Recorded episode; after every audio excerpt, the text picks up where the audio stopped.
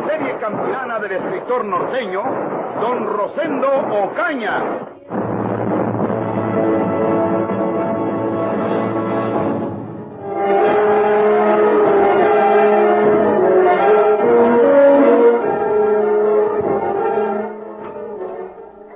Eh, Juanito almorzó a la carrera y qué bien come mi sobrinito, ¿eh? Todo el día anda masticando algo. La niña, como tiene que ir al colegio, solamente está en casa a las horas de las comidas y por la noche. Pero a este diablillo lo tenemos aquí todo el santo día. A veces no completa con lo que hay en la casa y me pide para comprarle al dulcero o al nevero que pasa. Así son los niños. Eh, y hablando de otra cosa, Leonel. Sí.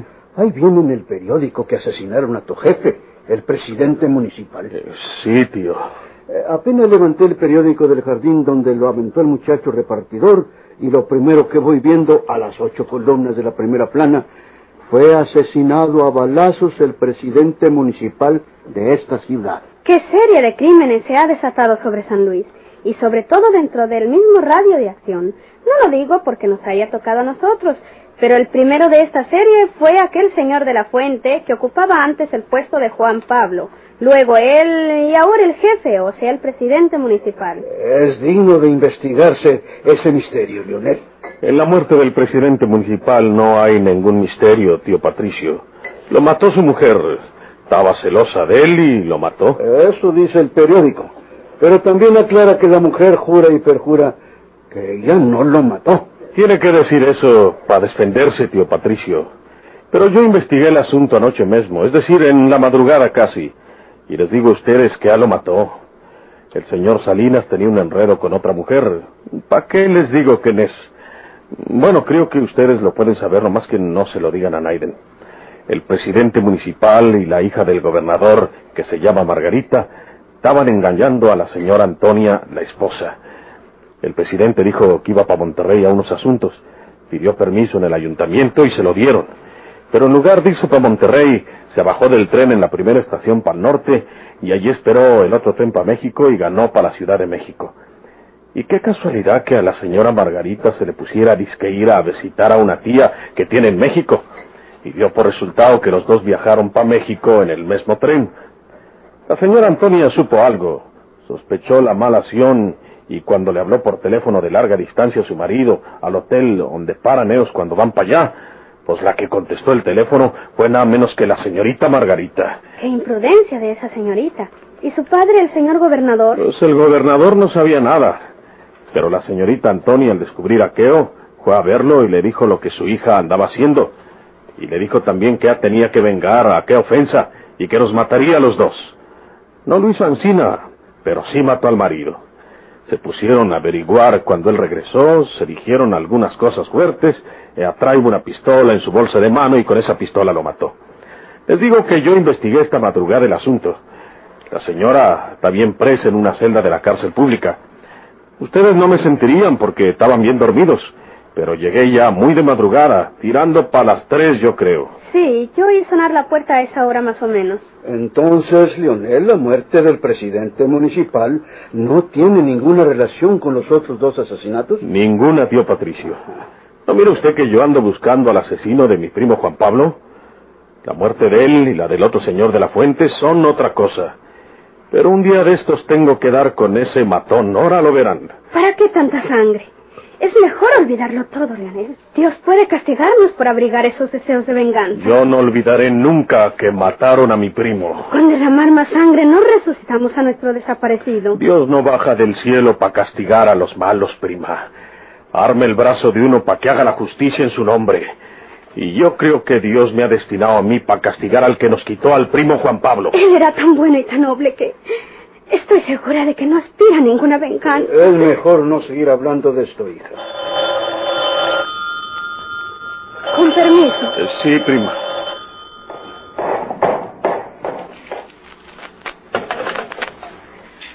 Bueno, es la casa de la familia Villanueva. Señorita, ¿tiene la bondad de informarme si se encuentra ahí el señor Leonel Martínez? Sí, un momento. Es para usted, Leonel. Preguntan por usted. Gracias, prima. Debe ser de la oficina. Con seguridad que me quieren para el mismo asunto de la muerte del presidente municipal. Con el permiso, sí. Bueno, habla Lionel. Señor Martínez, que vaya usted inmediatamente a la cárcel municipal. La señora Salinas se ahorcó en su celda. ¿Eh? La descubrieron hace rato cuando iban a comenzar la calificación. ¿Pero cómo se ahorcó? De las rejas con el cinturón de su abrigo. Voy para allá ahorita mismo.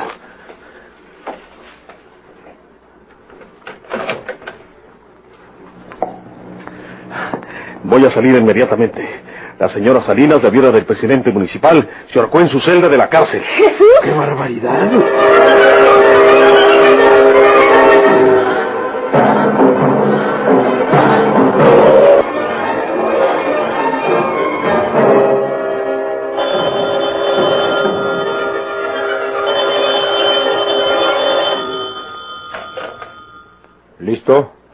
Habla Valles.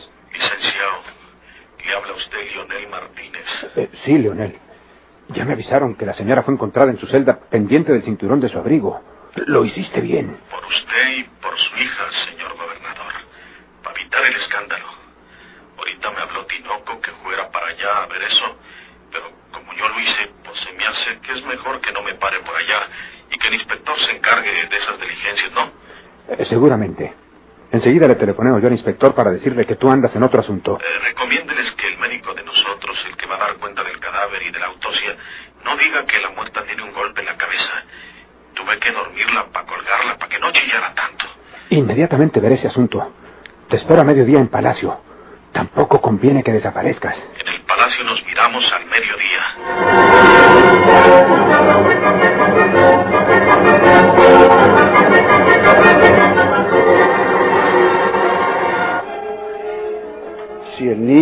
Ve, no lo dejes que me siga. Voy a poner la carta en el buzón de la farmacia, hija. ¿Sigues con tu idea de que nació en él? Vamos a ver qué resulta. No hay peor lucha que la que no se hace. Cuidado en la calle, papá. Será mejor que la lleve yo. No, hija, yo voy. Hay un poco de luz en mi ojo izquierdo y veo las sombras de las personas para no tropezar con ellas. No tengo que cruzar ninguna calle porque la farmacia está en la esquina de este lado. Vigila que el niño no me siga, ¿eh? Está bien.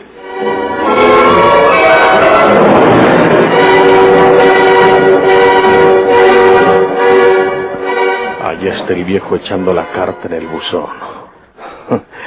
Lo tengo que convencer de que yo soy su sobrino Lionel Martínez. Qué susto llevaría el viejo si supiera que soy Porfirio Cadena, el ojo de vidrio.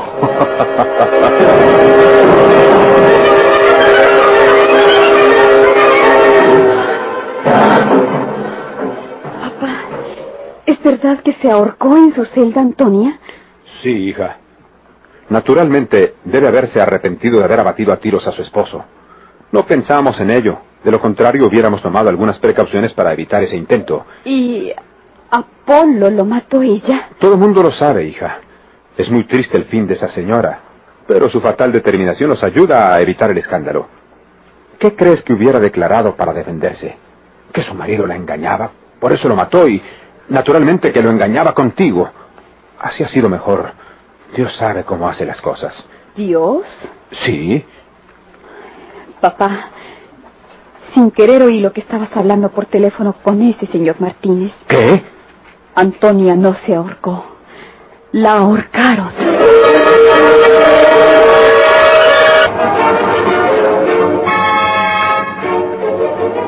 Hasta ahora no había descubierto en ti la mala costumbre de escuchar tras de las puertas. Pero de cualquier modo, estás equivocada en lo que creo entender de tus palabras. Porque Martínez y yo no nos referíamos a la señora Salinas, sino a otro caso, muy distinto. Además, eh, eh, ¿qué oíste tú? Solo mis palabras, puesto que hablaba con Martínez por teléfono. Papá, perdóname, pero eh, no estaba detrás de la puerta. Cuando oí sonar el teléfono, usé la bocina de la extensión que hay en mi habitación. Margarita. En el fondo yo tengo la culpa porque he insistido demasiado en que Antonia era una mujer criminal, no estando segura de ello. Y tú, quizás te fundases en, en mis afirmaciones para disponer eso. Eh, ¿Qué estás diciendo, muchacha? Tú no tienes por qué mezclarte en estos asuntos. Aunque hayas oído por la bocina de tu extensión, no puedes entender estas cosas, porque nosotros hablábamos de cierto modo, ya que Martínez me llamaba de donde otras personas extrañas estaban oyendo. Él dijo que Le había dado un golpe en la cabeza para poder colgarla. Margarita, te prohíbo terminantemente que vuelvas a decir tal cosa. Escuchaste mal. Se trata de algo que se hizo ya cuando ella se hallaba muerta. Tú estás interpretando mal lo que oíste. Retírate. Podía haberme guardado esto que te digo, papá. Pero si no te lo digo a ti, tengo miedo de decírselo a otra persona para desahogarme. Estás loca. Ni una palabra le contarás a nadie de esas tonterías. ¿Estás nerviosa y oíste o creíste oír lo que nosotros no hablamos? Lo hiciste por mí. Yo sé bien que lo hiciste por mí, por el escándalo que ella iba a hacer cuando declarara la razón que tuvo para balancear a su marido. Hija, tú no puedes comprender ciertas cosas que van de por medio en estos casos. Te ruego que a nadie, absolutamente a nadie, le cuentes nada de esto, ni hables con nadie de lo que oíste, o crees haber oído. No hables con nadie de este asunto, y mucho menos con periodistas que quisieran interrogarte. Retírate y procura calmarte y descansar de tus nervios. Está bien, papá.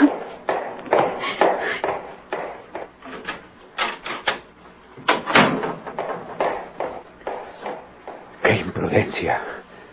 Las mujeres a veces no saben cuándo revelan sus secretos. Le diré a Martínez que no me vuelva a telefonear aquí a casa y que vigile que nadie interrogue a Margarita. Sería capaz de contárselo todo a una persona que creyese que no lo diría más delante. ¿Cómo me inquieta este incidente, caray?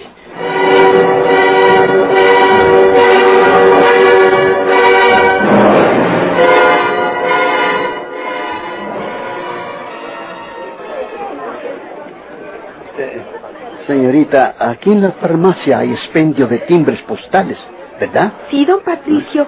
¿De cuáles desea? Pues eh, véndame el porte para una carta que dirijo a la jurisdicción de Estación de Venado, San Luis Potosí, si tiene la bondad, ¿eh? Con todo gusto, don Patricio. Deme la carta, ¿quiere? Yo le pongo las estampillas y se la devuelvo. Es usted muy amable, señorita. Aquí la tiene. Me espera un momento, ¿eh? Eh, sí, señorita, con mucho gusto.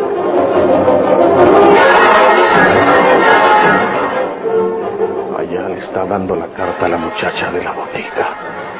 Será para que le ponga las estampillas. ¿Quién sabe cuántos días tardará en venir una contestación desde Venao? Pero lo malo para mí es lo que el viejo puede decirle al verdadero Leonel Martínez en esa carta. Porque a lo mejor el amigo ese se deja venir para averiguar quién anda tomando su nombre.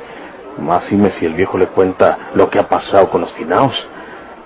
Eh, allá le está devolviendo la carta a la muchacha. ¿Quiere que le ayude a ponerla en el Eh, buzón? no, no, no, se lo agradezco mucho, señorita. Pero puedo hacerlo. Veo las sombras de las personas y las cosas. Eh, puedo echarla yo mismo, con su permiso. Que ¿eh? vaya bien. Salude a María de mi parte. Con todo gusto, señorita. Muchas gracias.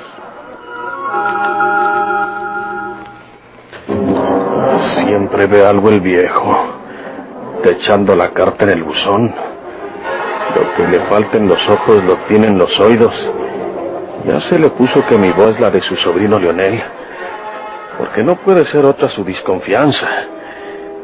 Ya se va a devolver a la casa. Ahora es cuando yo tengo que hacer lo que he pensado.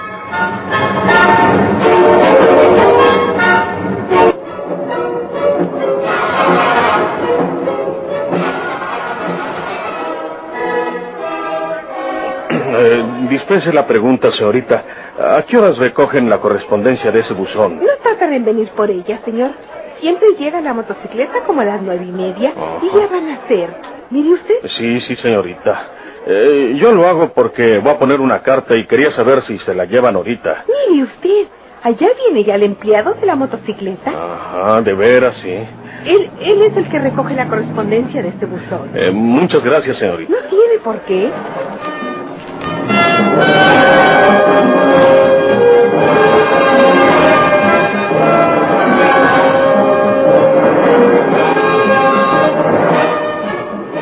Amigo, soy Leonel Martínez, el jefe de la policía del alcalde. Mire usted mi placa. ¿A sus órdenes? Eh, yo soy muy tonto para escribir cartas y, y acabo de echar una en este buzón.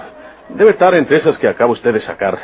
Eh, figúrese que en vez de poner mi nombre arriba y luego abajo el de la persona a la que la dirijo, pues lo hice al revés. Puse arriba el nombre de la persona a la que se la mando y abajo el mío. Pues dónde va a llegar bien la carta, ¿verdad? Y ya me iba después de haberle echado al buzón, pero que me voy acordando de cómo retulé el sobre. Eh, ¿Quiere usted dármela, señor, para ponerle otro sobre bien redactado? Pues ya no le van a servir eh, los timbres. No, no le hace, no le hace, merco otros. Lo que quiero es que llegue bien. Yo no debo hacer esto, pero por tratarse de un jefe municipal, lo voy a hacer. Dígame las señas del sobre para buscarlo. Eh, sí, sí, señor. Eh, el sobre va dirigido a Lionel Martínez, a la hacienda de las Ajuntas, jurisdicción de Estación de Venado, de este mismo estado de San Luis. Por eso le digo que puse mi nombre donde debía poner el de la otra persona. Leonel Martínez. Leonel. Vamos a ver. Sí. Aquí la tiene usted. Muchas gracias, amigo. Espere. ¿Ah? Arriba dice Patricio Reséndez, Magallanes 243. Pues sí, sí, señor. ¿A él se le dirigió? Pues, pues sí, sí. Pero yo conozco a don Patricio Reséndez. Vive en la otra esquina. Por aquí, por Magallanes, precisamente. Eh, sí, sí, señor. Eh, mire, déjeme decirle. eh, Patricio Reséndez, viejo, es mi tío. Yo vivo en su casa, precisamente. Pero allá en las Ajuntas, el rancho de nosotros, hay un sobrino que se llama como él, Patricio Reséndez. A Ancina le pusimos por cariño pa'l viejo. A, mí se me pasó ponerle Patricio Reséndez Martínez para que se reconozca mejor. Comprendo, señor Eh, Martínez. sí. Bueno, pues ahora tendrá que poner esa carta en la oficina del centro, porque de lo contrario no sale en el siguiente tren. Ah, yo mismo la voy a llevar al centro luego que le ponga el otro sobre. Muchas gracias. Para servir a usted. Adiós. Adiós, amigo. Caray, ya me daban las doce cuando dijo este amigo que él conoce al viejo. Bueno, pero todo salió como yo quería. Allá en la oficina leyo la carta y la rompo.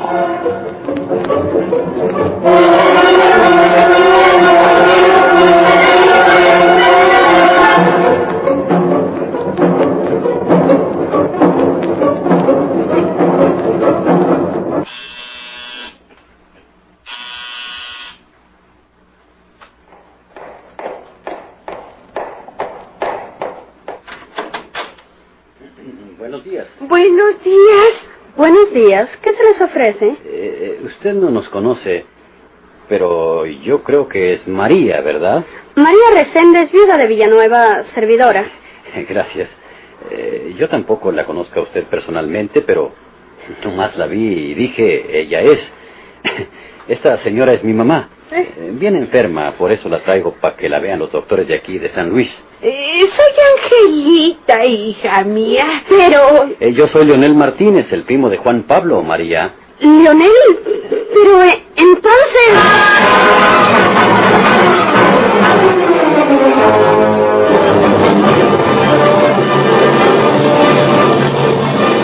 ¿Por qué se hizo criminal el ojo de vidrio?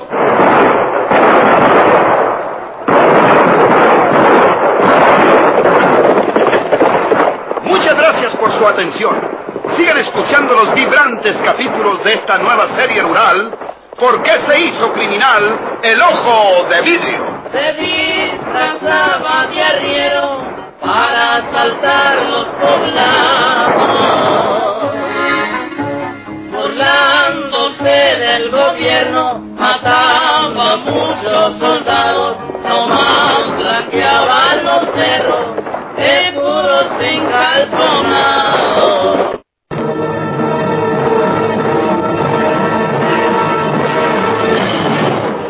¿Por qué se hizo criminal el ojo de vidrio? Voy a cantar el corrido del saltador de camino.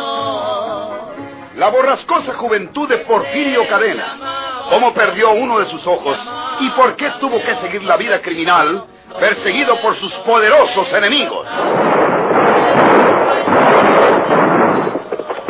Una nueva serie campilana del escritor norteño, don Rosendo Ocaña.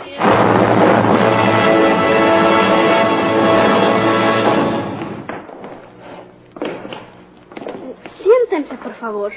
Disculpen que no los había conocido. ¿Y cómo nos iba a conocer usted si nunca nos había visto, María? Usted nos conocería nomás de nombre.